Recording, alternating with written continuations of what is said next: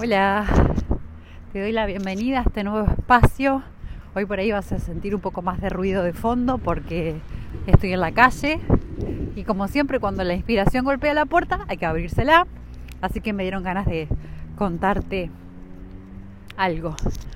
Primero me presento, mi nombre es Natalia Lemos Carro y soy acompañante en procesos de cambio y transformación. Y quisiera contarte un poco más de de mis sesiones, de qué, qué, es mi trabajo, en qué consiste un poco el trabajo del biodecodificador o de la persona que trabaja con el árbol genealógico. Justo hoy una chica en una sesión me preguntaba cómo se rompe la repetición, ¿no? Porque por ahí uno cuando empieza a estar más atento, más consciente, convertirse un poco en el observador de, de la propia vida, se da cuenta, empieza a tener ahí como momentos de, de luz y dice, ok, esto está repitiéndose, mm, esto creo que puede tener algo que ver con esto otro, eh, esto que me dijo fulano justo puede tener que ver con lo que me estaba pasando y así. Ahí es cuando aparecen los primeros indicios de que uno está siendo el observador consciente de su propia vida. Pero muchas veces nos quedamos ahí, nos quedamos en esa observación que muchas veces se puede tornar incluso un poco molesta cuando uno se queda en eso y no, no va un pasito más atrás. Y el siguiente pasito es entender. Tiene que ver con entender que detrás de todo hay un para qué, que lo que se está buscando siempre desde nuestro inconsciente, desde el árbol genealógico, incluso desde el universo, es evolucionar. Y entonces tenemos que empezar a hacer las preguntas correctas corrernos desde el lugar de víctima y empezar a hacer las preguntas del para qué.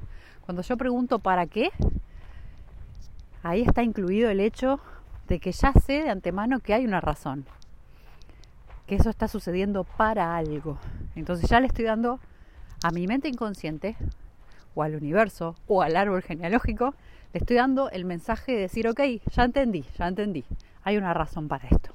Por favor, abrime esa puertita, abrime esa respuesta. Y la biodecodificación, la psicogenealogía, lo que hace es manejar los simbolismos, manejar, eh, manejar esto que se mueve desde el lado más, más sutil y más tangible, que son las lealtades, son los patrones que se repiten, son las metáforas. Entender que el cuerpo, la mente y el espíritu es todo parte de lo mismo. Por eso decimos en biodecodificación que el cuerpo es la extensión de la mente. Y también decimos en psicogenealogía que nosotros somos el fruto del árbol genealógico. No estamos descolgados de nada. Entonces todo lo que nos va a pasar, ya sea en nuestro cuerpo, ya sea en nuestras relaciones, ya sea nuestro trabajo, es una búsqueda inconsciente de sanación a través de las cosas que nos pasan, vamos a estar sanando a los abuelos, a los padres, a nuestra infancia también. Entonces lo que hace el biodecodificador, lo que hago yo en una sesión es contarte. Es como si tuvieras una reunión con tu inconsciente o con tu árbol genealógico y este te contara para qué está haciendo las cosas que hace cuando uno entiende un poco más de este mundo, después de tantos años de trabajo, después de, tanto estudio, de tanta búsqueda, sobre todo interna, uno se conecta fácil con esa información, aunque sea en otra persona. Y se pueden ver muy rápido los patrones. Y a veces son cosas tan evidentes para, para uno que está trabajando con esto eh, y la persona que está dentro del lío no lo puede ver, porque es un mecanismo de protección. Si uno lo ve, tiene que hacer, tiene dos opciones, hacer algo al respecto o no hacer nada. Pero si vos viste algo y no haces nada, estás peor que antes. Por eso no ver el problema. Seguramente te ha pasado de que ves a alguien en un problema y decís, ¿cómo puede estar haciendo eso?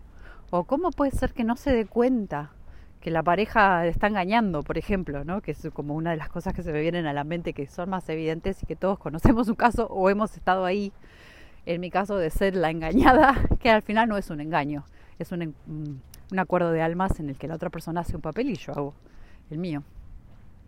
Pero esas personas, o cuando te ha pasado en tu vida de no ver el problema, es porque tu inconsciente te está protegiendo, no estás listo para verlo.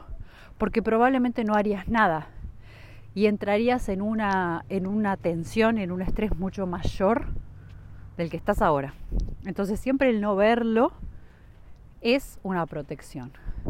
Cuando vas a una sesión, lo que hace el terapeuta, lo que hago yo, es tratar de mostrarte los patrones, las repeticiones de una manera amorosa, pero también darte el recurso.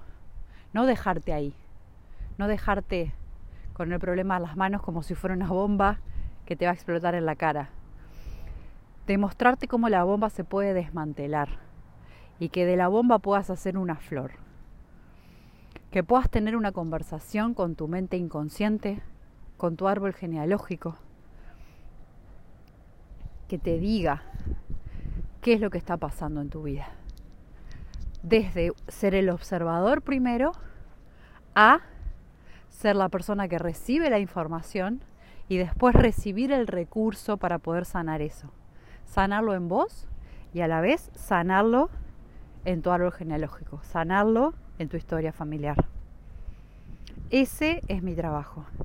Que puedas entrar a una sesión con un montón de preguntas y no solo salgas con un montón de respuestas, sino que salgas con el recurso, la manera de hacerlo diferente, la manera de entenderlo diferente, la manera de conectar con tu sabiduría, porque básicamente todo esto es un juego en el que nosotros jugamos a que no sabemos cómo hacer las cosas. Sabemos a que somos jugamos a que somos víctimas. Pero nunca somos víctimas. Tenemos una sabiduría inmensa, infinita dentro nuestro, que nos guía incluso a través de los problemas. Cada problema es como una luz roja que se prende adelante tuyo porque hay algo que no viste. Entonces quiere que frenes un poquito, porque seguramente te pasaste algo importante en tu camino. Esa es la misión de mis sesiones. Que puedas observar, que puedas entender y que puedas, como digo yo, como se dice, trascenderlo, verlo, entenderlo, sanarlo, soltarlo y seguir adelante. Y así es como se rompe un patrón. O sea, si en mi familia todas las mujeres venimos repitiendo situaciones de parejas, eh, desde la víctima, desde, uy, qué mala suerte que tengo, los hombres son todos iguales, etcétera, etcétera, etcétera. Cuando yo veo esto, por ahí hoy no, me cuesta me cuesta estar en una relación, no consigo un hombre que me acompañe o simplemente todas han sido un desastre. Cuando entiendo esto, veo a las mujeres de mi árbol, les digo, bueno, esto es de ustedes, no es mío. Yo sé que todos los hombres no son iguales porque conozco hombres que no son así. Entiendo que mi inconsciente repite esto porque cree que es la única manera de estar en relación. Y lo suelto. Y ahí es donde podemos trabajar, por ejemplo, con algún ejercicio de programación neurolingüística, con hipnosis. Amo la hipnosis, porque es la manera más simple y más fácil. Y como digo yo, ya no es necesario sufrir para aprender. Ya no es necesario ir y llorar y dar 8 millones de vueltas sobre el posible problema, sino con la hipnosis vamos en 10 minutos, sin ni siquiera visualizar nada, sino dejando que nuestro cuerpo nos hable bueno, esta, es mi misión. Es como